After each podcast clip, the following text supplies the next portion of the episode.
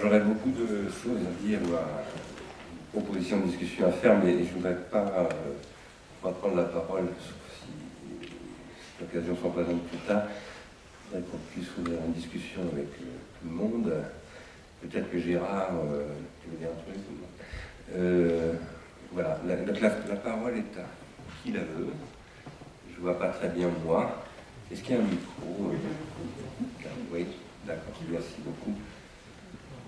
Bonjour, merci aux organisateurs et merci Bernard parce que je suis depuis quelques années déjà toutes euh, vos manifestations et vos discussions et c'est toujours passionnant et très intéressant de se retrouver justement pour euh, repenser le monde qui, qui va très mal. Et si on est là tous, c'est aussi pour, euh, pour s'enrichir et, et, se, se, serrer les coudes, parce que dans cette division totale du monde, c'est quand même très difficile. Et je trouve que bah, c'est très difficile de refaire ce monde, mais, mais bon, comment on peut faire euh, Enfin, j'ai pas vraiment de questions, mais en tout cas, c'est toujours émouvant de, enfin, de faire le mieux et de donner tout son cœur, parce que aimer en tant qu'artiste, je suis artiste et je réfléchis beaucoup sur le monde. Je trouve que c'est une grande question et comme dirait Bernard, euh, l'humanité n'existe pas, mais il faut toujours la reconstruire euh, tous les jours. Donc je pense que c'est la question, euh, si comme la philosophie n'a pas de réponse, et eh ben, nous n'avons qu'à donner et faire passer des messages. En fait, j'espère que ça va, ça va aider le monde à aller mieux, puisqu'il va. Mais aussi ses puissances. Enfin là, on a, on a évoqué tout, trop de problèmes, euh, le problème du, pouvoir et tout ça, c'est quand même, et de l'argent, c'est très compliqué, mais continuons. Vive, vive la Terre, voilà. vive le soleil, vive l'humanité. Voilà, bravo.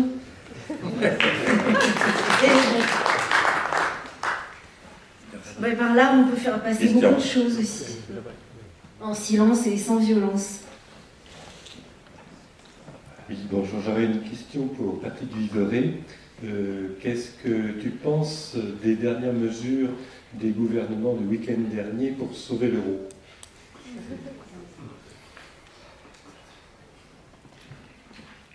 On peut peut-être prendre deux ou trois autres questions s'il y en a. S'il n'y en a pas, on répond tout de suite. Parce que... Oui, bonjour, une question pour Patrick Viveret aussi. Euh, on cherche, il cherche des exemples pour euh, associer en fait limites et euh, impression positive des limites qu'on a fixées, au lieu de dire à la rigueur ça va être dur, ça va être très dur.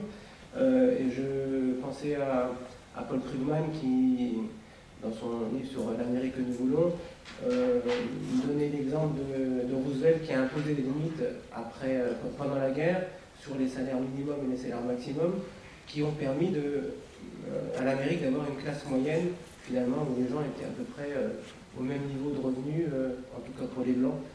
Euh, donc est-ce que euh, finalement ce qui manque, c'est pas l'imagination, mais plutôt du courage? Je vois qu'il y en a, qu'il y a des hommes politiques qui ont du courage, quand même. Voilà, merci. Est-ce qu'il y a une autre. Je voyais de question. Monsieur Caron, peut-être sur la, question de l'inscription des, des, bassins miniers dans le patrimoine mondial, est-ce qu'il n'y a pas eu une tentation, est-ce qu'il y a eu des polémiques ou des débats en région sur la possibilité que cette initiative inscrive le patrimoine dans une vision un peu muséale, c'est-à-dire euh, et pas tellement tournée vers l'avenir. Est-ce que ça fait l'objet de débat et comment vous avez traité et adressé ces, euh, ces, éventuelles, ces éventuelles, remarques si elles, ont, si elles ont eu lieu? Encore une Je là, Bonjour à tous. J'aimerais en fait que vous puissiez développer euh, la réappropriation démocratique de la monnaie. Je sais que ça doit être euh, un large débat, mais je pense que ça m'a l'air assez euh, crucial. Merci.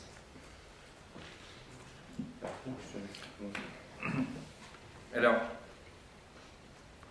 d'abord, je veux juste dire quelque chose en, résonance euh, à ce que disait notre ami euh, artiste, c'est que de plus en plus, sur les, questions de politique de, l'emploi, euh, la piste positive, c'est justement de raisonner en prenant la question de l'œuvre et, autour de la question comment fait-on de sa vie une œuvre, un, élément central. Moi, j'ai le souvenir d'une rencontre internationale organisé à Copenhague il y a quelques années et qui rassemblait des citoyens actifs, des acteurs de développement du territoire, des sociologues de la mutation du travail et des artistes.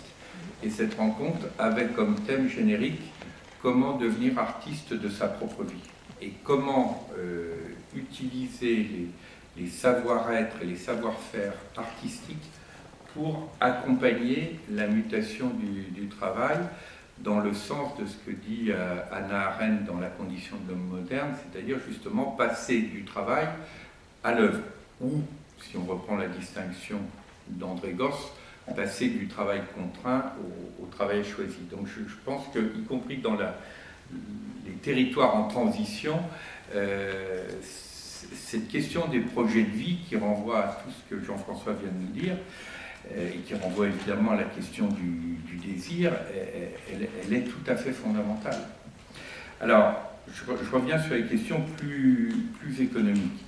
Euh, la façon dont on a, entre guillemets, sauvé l'euro, a les mêmes caractéristiques d'insuffisance que la façon dont on a sauvé, il y a un an, le, système bancaire, avec cette fois comme circonstance aggravante que euh, les États et l'argent public qui a permis de sauver le système bancaire sont eux-mêmes euh, fragilisés, voire euh, quasiment en faillite, et on recommence la même opération, c'est-à-dire on traite les symptômes et on ne traite pas les causes. Et donc on a l'équivalent d'une réplique au sens sismique euh, du, terme, et on peut déjà annoncer les futures répliques si on reste à ce niveau de superficialité. D'abord, il faut bien voir que ce qu'on appelle par exemple le sauvetage de la Grèce, puisque ça a commencé par là, c'est pas du tout la Grèce qu'on aide. Quand vous prenez les 120 milliards, vous regardez en face un autre chiffre très simple, exposition des banques françaises à la dette grecque, 75 milliards, exposition des banques allemandes à la dette grecque, 45 milliards de dollars. Donc de nouveau, c'est un sauvetage du système bancaire et, du système bancaire européen et singulièrement euh, franco-allemand. Donc euh, ça, ça n'est pas du sauvetage. Parce qu'on ne peut traiter la question de la zone euro que si on attaque les causes et pas simplement les symptômes. Et les causes, c'est justement tous les, phénomènes de démesure au cœur du système financier, et notamment les trois grands automatismes qui euh, conduisent à cette situation insoutenable, qui est l'automatisme du retour sur investissement de 15% minimal pour les sociétés cotées et de 25% pour les sociétés non cotées, auquel même les patrons, vous le verrez dans le film, il était une fois euh, les, les, patrons, et notamment des patrons multinationales, disent, le problème c'est qu'ils le disent trop tard, et en général quand ils sont plus en activité, disent c'est complètement fou, et ils expliquent au passage pourquoi les rémunérations démentielles des patrons ont été conçues. Eh bien, c'est pour acheter les patrons et pour les empêcher de résister à ce qu'ils considéraient comme directeurs d'entreprise comme étant un mécanisme euh, démentiel. Donc les stock options, les retraites chapeau, etc., c'est pour acheter, y compris les patrons. Donc vous avez le premier mécanisme fou, l'histoire des 15-20%, qui conduit à une logique court-termiste et qui conduit à ce qu'une espèce de logique d'avidité et de pieuvre, alors là, en matière de toujours plus, évidemment, une fois qu'elle a fini de puiser du côté euh, de ce qu'elle pouvait faire du côté euh, privé, qu'est-ce qui reste? Ben, Il reste tout le secteur de la protection sociale, tout le secteur euh, public. Et par conséquent, les politiques de, régression sociale, elles sont programmées dans ce premier automatisme. Le deuxième automatisme, et ça, ça rejoint la question de l'appropriation démocratique de la monnaie, c'est la question des dettes publiques qui sont pour les trois quarts non pas du tout le résultat des, États et des systèmes publics qui se seraient mis à gaspiller en dépit du bon sens. Si vous regardez les 30 dernières années, on n'a quand même pas le sentiment euh, qu'il y a eu un gaspillage effréné. En tout cas, il n'est certainement pas du côté des dépenses sociales, des dépenses éducatives ou du côté des investissements euh, écologiques. Donc là, le deuxième grand mécanisme, c'est le transfert sans aucun débat démocratique, dans l'opacité la plus totale, du mécanisme de transfert de création monétaire publique par le biais de ce qu'on appelait la monnaie centrale sans intérêt et qui faisait que, du point de vue d'un acteur public, quand il y avait par exemple un investissement lourd qui, à l'évidence, allait être ensuite producteur de richesse, eh bien, on pouvait le faire par une avance, par exemple de la Banque centrale au Trésor public, c'était une avance sans intérêt. Donc c'était de la monnaie durable et c'était de la monnaie sans intérêt.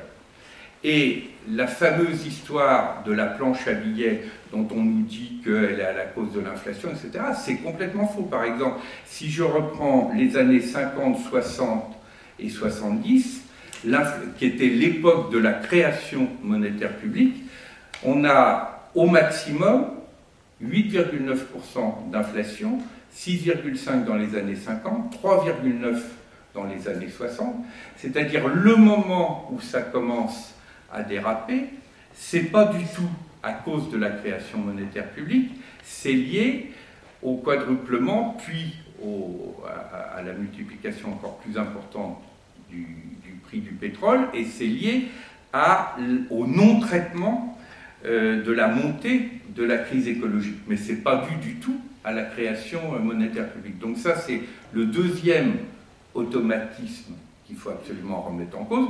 Et puis le troisième automatisme, c'est l'histoire des agences de notation.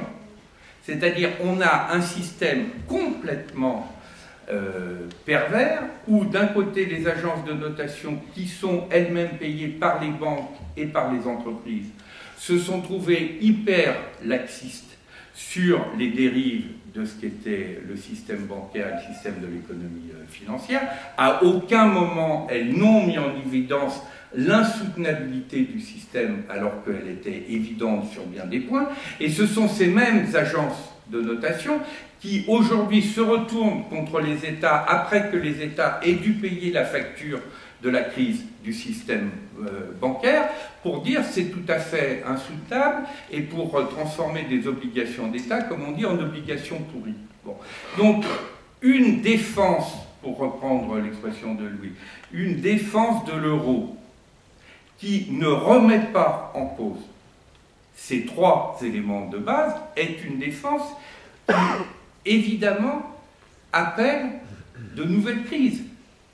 Et est en train de produire des effets de régression sociale qui sont tout à fait insoutenables. Alors, effectivement, parmi les mesures positives, outre de s'attaquer à ces trois euh, éléments, et c'est quand même pas le bout du monde de s'attaquer à ces trois éléments. Et l'exemple qui était donné notamment par, euh, avec euh, Roosevelt, mais ce n'était pas simplement Roosevelt, vous prenez le taux d'imposition sous Eisenhower, donc un président républicain, vous savez de combien il était? 91% sous Eisenhower.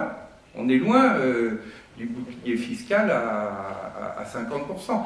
Et de fait, l'une des clés, c'est le rapport entre des minima et des plafonds de revenus au-delà d'un certain seuil d'inégalité, il n'y a pas besoin d'aller chercher dans la littérature alternative. Hein. Henry Ford considérait qu'une entreprise commençait à être en danger quand le salaire du PDG était plus de 20 fois le salaire euh, de l'employé le moins payé. Ce qui disait, la cohésion même de l'entreprise euh, se trouve en danger. Donc quand vous avez des rapports qui n'ont plus aucune proportionnalité, qui n'ont plus aucune justification, effectivement, la question du vivre ensemble se trouve posée. Et l'une des propositions, moi je l'avais déjà fait dans mon rapport Reconsidérer la richesse, c'est d'avoir un, euh, j'avais appelé ça un RMA, un revenu maximal euh, admissible ou, acceptable, qui est directement indexé sur les minima sociaux, ce qui fait que si on veut augmenter le RMA, il faut aussi augmenter les, minima euh, sociaux, et qui crée euh, un, rapport euh, entre la rémunération et la contribution. Et alors là, la contribution, ben, ça renvoie aussi à ce que Jean-François vient de nous expliquer sur les territoires, mais c'est vrai aussi à l'échelle nationale et internationale, qui est on a besoin d'autres systèmes d'évaluation de la richesse.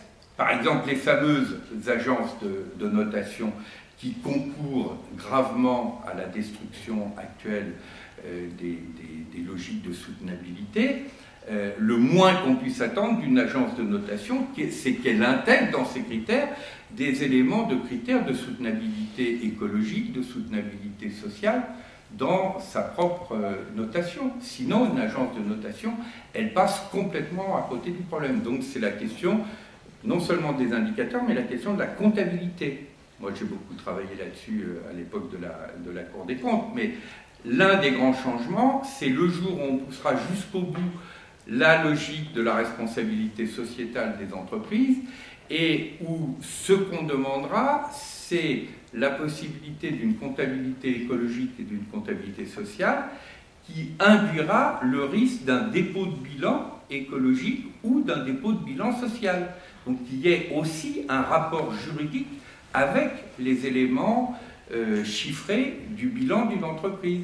C'est-à-dire si France Télécom savait qu'elle risquait le dépôt de bilan social parce que les effets de stress, de souffrance au travail conduisent à un taux de suicide absolument inacceptable. Si euh, des entreprises qui ont des effets de destruction écologique majeure savaient qu'il y avait des mécanismes de dépôt de bilan écologique ou sociaux avec du coup les mécanismes d'alerte et de saisine, notamment par les comités d'entreprise, pour anticiper en cas de risque de dépôt de bilan écologique et, social et d'avoir la possibilité de faire appel à une tutelle, ben, on a là des éléments de transformation et de, réforme importants. Alors juste sur la réappropriation démocratique de, de la monnaie, c'est d'abord de dire il faut que la monnaie redevienne un enjeu de débat public. Cette question-là, elle est complètement sortie du champ du débat, y compris du côté de forces qui se veulent transformatrices, progressistes, alternatives, etc. C'est-à-dire on, a raisonné indépendamment du mécanisme de la création monétaire elle-même. Alors évidemment, à monnaie constante, il y a toutes les questions parfaitement légitimes de répartition différente de la richesse monétaire. Mais si on n'attaque pas le mécanisme de la création de la monnaie elle-même, et notamment le mécanisme de privatisation de la création monétaire, et le fait que ce mécanisme de privatisation a abouti à avoir une sous-monétarisation dans l'économie réelle, et notamment pour les catégories les plus modestes, et une surmonétarisation qui correspond à l'équivalent d'une hyperinflation dans la sphère spéculative, ben, on ne comprend pas qu'il y a là un enjeu absolument déterminant. Donc la, première chose d'une réappropriation démocratique, c'est de dire, un, ça redevient un enjeu de débat public, deux, il faut recoupler des mécanismes démocratiques avec les mécanismes de création monétaire, et trois, évidemment, qu'il faut les contrôler, c'est-à-dire il ne faut pas être idéaliste, on sait bien que dans l'histoire, les princes, les rois et, leurs successeurs républicains ont pu parfaitement abuser du pouvoir de création monétaire, donc il s'agit effectivement de s'assurer que la création monétaire correspond à des richesses effectives, parce que si on crée de la monnaie sans qu'il y ait un potentiel de richesse en face, c'est là, à ce moment-là, qu'on a soit de l'inflation, soit de l'économie administrée. Les, soviétiques euh, pouvaient être plein de roubles dans leur poche. S'il n'y avait pas plus de biens dans les magasins, euh, ça ne changeait pas fondamentalement la, la donne. Donc, y compris l'acteur public doit être soumis à un contrôle démocratique fort. Mais les perspectives d'indépendance doivent être, par exemple des banques centrales, doivent être référées à une véritable indépendance. Qu'aujourd'hui, ce qu'on appelle indépendance des banques centrales, c'est une totale dépendance des dites banques centrales au marché financier. Donc vous voyez, dans le chantier réappropriation démocratique de la monnaie, il y a à la fois les chantiers macro et puis il y a tous les chantiers au niveau des territoires. C'est tout l'enjeu de tout ce qu'on appelle les monnaies locales, les monnaies sociales, les monnaies territoriales complémentaires qui permettrait à des territoires qui vont être de plus en plus asphyxiés par le fait qu'ils ont de plus en plus de demandes et de moins en moins de, ressources, de dire, eh bien, compte tenu des richesses réelles qui sont sur mon territoire, je vais émettre de la monnaie et la faire circuler à ce niveau territorial. Et là, c'est un chantier qui est tout à fait considérable et qui fait partie des grands chantiers démocratiques que j'évoquais tout à l'heure. Merci Patrick. Euh, Jean-François, tu réponds sur euh, Oui. Euh, un, un- un tout petit mot que j'ai oublié, enfin je n'ai pas dit tout à l'heure, qui ne concerne pas spécialement Los Angeles, quand on parle des, des richesses qui ne sont pas forcément visibles ou dont on n'a pas la représentation, une des choses qui avait marqué, c'était quand il y a eu la canicule, cette année-là, il a fait chaud dans le nord aussi, et euh, il n'y a pas eu d'effet euh, canicule dans le Nord-Pas-de-Calais, particulièrement dans le bassin minier.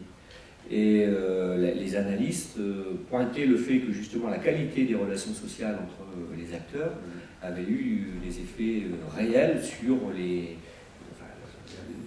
sur la, sauvegarde et la surveillance des personnes.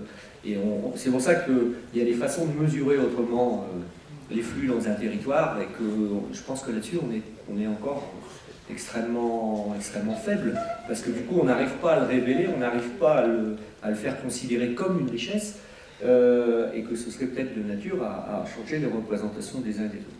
Sur euh, euh, l'inscription du à l'UNESCO, deux choses. La, première, c'est avant l'inscription du bassin minier à l'UNESCO, j'avais créé en 1988 euh, les prémices s'appellent la chaîne des terris, qui était de poser la question d'identité minière au travers des terris qui sont un peu nos étendards. Alors, soit on les appelle des crassiers, et ça veut dire ce que ça veut dire sur le territoire, soit au contraire, on dit après tout, c'est des montagnes faites à main d'homme, et, euh, on s'extasie devant les pyramides, et, et par contre, quand c'est fait par les mineurs, on dit que c'est. Bon. Et euh, à cette époque-là, j'avais été frappé, la mine n'était pas encore fermée, par le fait que euh, des communes étaient complètement dans le, soit la sanctuarisation des terrils, on n'avait pas touché, on n'avait même pas la monter dessus, parce que c'était passé dans les mains des mineurs, il y avait une dimension très symbolique. Et d'autres euh, communes les rasaient, parce que c'était le symbole de, cette histoire dont on ne peut plus entendre parler, de l'homme écrasé par la. Bon. Quand euh, l'aventure UNESCO a démarré, c'était en 2000, euh, on l'a fait, moi j'ai lancé cette initiative-là, le président de région Daniel Percheron et Pierre Mauroy ont tout de suite accepté d'être le- les parrains de, l'affaire et donc ils donnaient une labellisation euh, politique forte. C'est parce qu'on était dans la catégorie dite paysage culturel évolutif. Et que ce qui intéresse l'UNESCO, c'est, euh, euh, enfin, ce que j'ai pu en comprendre, hein, c'est que de moins en moins l'UNESCO est amateur de classer des biens du type monument historique, vieille ville, etc. Mais notamment sous l'influence des pays du Sud qui considèrent qu'il y a une représentation du patrimoine qui est imposée par nos États euh, riches et que euh, après on va donner des leçons aux gens qui détruisent leur temple en disant mais vous, vous avez les moyens et nous on n'est pas dans, ce type de conditions. Et, c'est notamment comme ça que la catégorie paysage culturel évolutif est apparue, c'est-à-dire garder, enfin considérer comme un patrimoine la façon dont une activité modèle un territoire, euh, enfin, a une, interaction plutôt euh, avec les éléments physiques et humains euh, sur un territoire. Et, typiquement chez nous, Charbon, dans la mesure où il a fait venir par exemple euh, des vagues d'immigration de toute l'Europe, il nous a donné une culture particulière.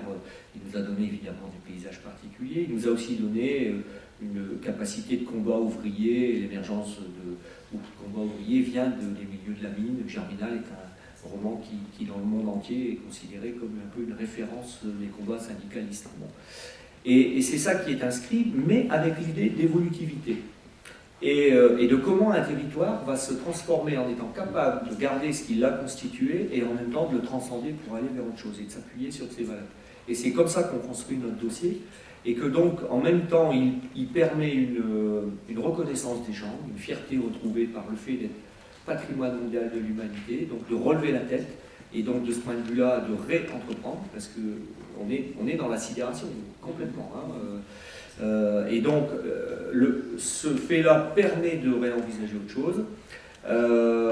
Et, puis après, bon, derrière, il y a des développements économiques. Il y a, par exemple, le Louvre à Lens. je ne suis pas sûr que le territoire aurait osé proposer ce lieu d'implantation s'il n'y avait pas eu quelques années avant le début du lancement de l'inscription du bassin minier au patrimoine mondial. Donc il y a des effets à la fois sur le deuil à faire par rapport à une activité qui s'est fermée et sur, pas si bon catharsis c'est le bon terme, mais qui permet en tout cas de retrouver la capacité à se projeter. Et donc c'est comme ça qu'on bâtit notre dossier.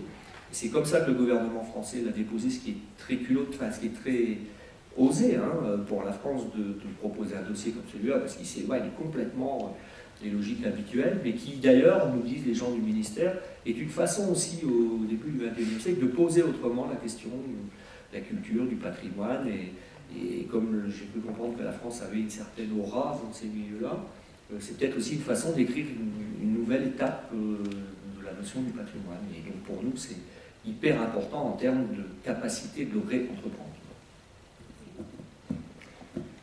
Je crois qu'il y avait déjà François Marchandise, peut-être que Franck, tu auras quelque chose à dire aussi sur euh, Jacques-François. Euh, je ne sais pas, le micro. Oui, bonjour. Euh, je voulais juste rebondir sur ce que venait de dire Jean-François Caron à propos de, du, Louvre-Lens. Moi, une des questions que je me suis parfois posée, c'était, mais vous y avez répondu, c'est celle de, se demander si un équipement comme le Louvre-Lens n'était pas quelque chose de potentiellement subi sur un territoire euh, comme, euh, comme celui du bassin minier. Et en fait, de la façon dont vous racontez l'histoire, on, voit que l'histoire s'est écrite en sens inverse. C'est-à-dire qu'il y a, y a un moment donné, enfin si tout va bien, euh, de la façon dont vous voulez que ça se passe, il y a quasiment le, lance l'ouvre avant le louvre-lance.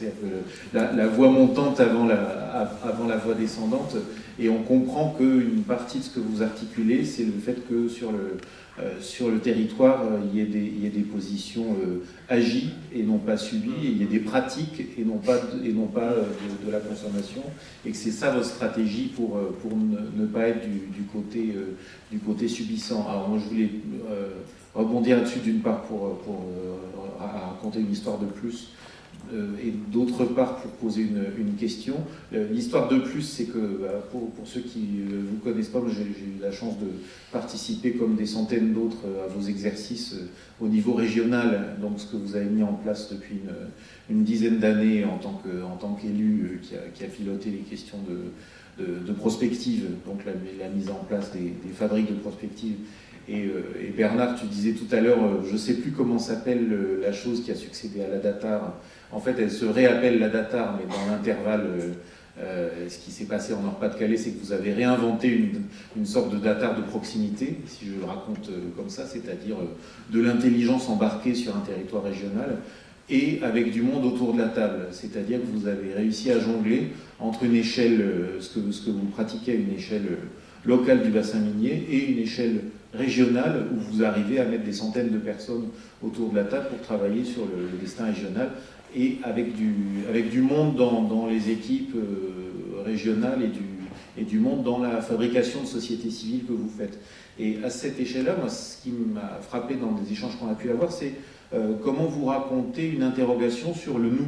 Euh, c'est-à-dire, est-ce que, est -ce que la, la société, c'est nous, ou est-ce que la société, c'est un eux dans lequel il faudrait s'insérer?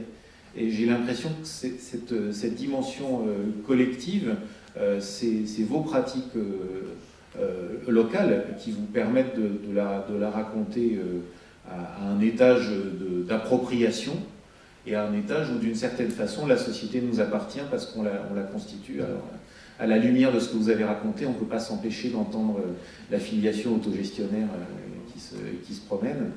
Et ma question derrière, derrière ça, c'est un peu une question à cheval entre Patrick Vivray et vous, c'est celle de dire euh, euh, concrètement un chemin vers, vers de la monnaie locale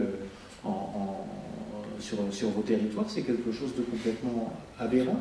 Je sais que vous avez, j'en parle d'autant plus, je sais que vous avez invité Bernard Lita dans, vos, les entretiens du Nouveau Siècle justement également, et que bah, tout le monde a ça sur les lèvres aujourd'hui. D'une certaine façon, on sait très bien euh, que la pression qui vient d'être exposée par Patrick c'est-à-dire on va demander de plus en plus aux territoires qui vont avoir des caisses de plus en plus vides et vers lesquelles l'État a, déplacé tous les besoins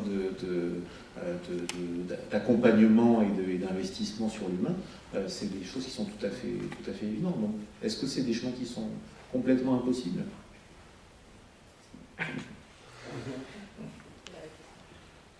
Juste, euh, tout à enfin, évidemment, j'essaye de vous témoigner de, choses qui ont fonctionné avec quelques limites. Euh, je vous ai dit aussi qu'à 10 km de là, c'est Hénin Beaumont euh, et c'est Marine Le Pen. Donc il n'y a rien de gagné. Il n'y a absolument rien de gagné. Et en même temps qu'il y a des logiques qui, qui, profitent de l'effet de crise pour essayer d'introduire des nouvelles pratiques à beaucoup d'égards, euh, en même temps, euh, il y a une logique populiste qui est à l'œuvre euh, sur un terreau. et, de toute façon, on n'a pas attendu Le Pen pour que ces choses-là existent. simplement, elle est arrivée là parce que le terreau était, là et qu'elle sait que son type de discours va, évidemment rencontrer une forme d'écho. Et donc, le pire reste possible hein, dans le territoire minier. Et le Louvre, par exemple vous dire que une externalité ou je sais pas, un, impact secondaire, c'est la démission du président de l'aglo le 31 mai euh, par rapport à une incapacité pour l'aglo à gérer le projet du Louvre, des réactions euh, d'élus euh, dont je fais partie le, mettant en difficulté, une décision du territoire régional de ramener une ingénierie extérieure à l'aglo pour porter le projet du Louvre parce que le, territoire ne sait pas le porter. Donc ça reste toutes ces questions-là, et Bernard le sait bien, puisque quelque part, la façon dont le président de région euh, lui demande de, contribuer à la réussite de l'arrivée du Louvre Lens, c'est justement d'amener des, regards et des savoir-faire euh, pour mobiliser les acteurs. Donc, euh, c'est pas si simple que ça, hein, quand même. sur le E, nous, il y aurait tellement à dire. Ce qui est sûr, c'est que le gros avantage qu'on a quand on est acteur du territoire au sens euh, et à un moment donné, on ne peut pas trop se poser de questions. On est dedans et il faut, euh, construire des réponses. Alors c'est vrai qu'il y a des moments où on, se décale et on regarde, et des moments où on est dedans. Euh, bon, je ne peux pas. Ou alors il faut reformuler la question, mais je ne sais pas comment trop y répondre. sur la question de, etc., on a l'habitude de se rencontrer dans différents lieux. À chaque fois, je rentre chez moi en disant bon, cette fois-ci, on enclenche. Euh, euh, le, problème que l'on a, c'est un autre problème, chez nous, hein, euh, c'est la gestion, la de l'innovation et la gestion de, contourner les interdits la rébellion, ça dépend comment on l'appelle, hein, est quelque chose d'extrêmement compliqué, qui est consommateur de temps, qui est générateur de prise de risque à beaucoup d'égards. Euh, etc. Ce qui est vrai à une échelle locale est vrai à une échelle mondiale, hein, à tous les niveaux. Bon. Et donc, ça veut dire qu'il y a un coût. Il y a un coût euh, à sortir du rang et à introduire. Euh, il y a un coût vis-à-vis de la population, il y a un coût vis-à-vis des équipes, etc., etc. Et moi, la difficulté que j'ai, c'est que je ne sais pas, je ne sais plus gérer ce coût-là. C'est-à-dire qu'on est tellement dans des opérations qui, à beaucoup d'égards, ne correspondent pas au canon classique de l'action publique que c'est, je dis souvent la, politique euh, dans la façon de la faire, c'est la, gestion de la tension d'élastique. Euh, quand l'élastique sera cassé, euh, il sera trop tard. Et donc, il y, a, une. Donc, ce qui fait que des projets comme celui-là sont évidemment correspondent beaucoup à ce qu'on fait, mais supposent une ingénierie ad hoc, suppose un nouveau travail avec la population, etc., etc et qu'on ne peut pas tout tenir en même temps. Hein. Mais ça pose, euh, c'est pour ça que tout à l'heure j'évoquais le mot des ingénieries, j'y reviens souvent. Euh, je pense que dans la période de mutation dans laquelle on est, il, faut, euh, faudra arriver à reposer cette question-là de, ben, s'il y a une technologie de tout ça, peut-être pas le bon mot que j'emploie, mais il y a une technologie de ces changements-là euh, la, la, participation, c'est pas euh, l'autogestion, on se réunit, c'est sympa, donc on va produire ensemble. C'est hyper compliqué, c'est de la rigueur dans toute une série de choses, c'est des comptes rendus, des réunions une semaine après diffusées dans tout le quartier, c'est être capable, dès qu'un habitant se positionne, de pouvoir lui répondre. ça peut s'écrouler très vite, quoi. ça peut se retourner très vite. Et donc tout ça n'est pas considéré comme du boulot de l'investissement au sens classique, alors que ça en réclame énormément. Une vraie participation réclame énormément de technologie et de. C'est du high-tech, quoi. C'est du high-tech. Et donc, c'est pour ça que la gestion de l'ensemble des, innovations euh, représente un coût considérable euh, et qu'on n'a pas encore, euh, d'ailleurs, des sujets qui pourraient être intéressants aussi dans. ces métiers-là, ces faiseurs de changement, ils sont Pour un maire, on ne sait pas où ils sont. On a des, consultants, on a des bureaux d'études qui souvent sont propres sur eux, euh, qui ont des références, euh, mais on ne sait pas trop comment euh, utiliser tout ça. Et y a, je pense que dans la période actuelle qui amène à des révisions de toute une série de fonctionnements, on a un problème d'outiller tout ça.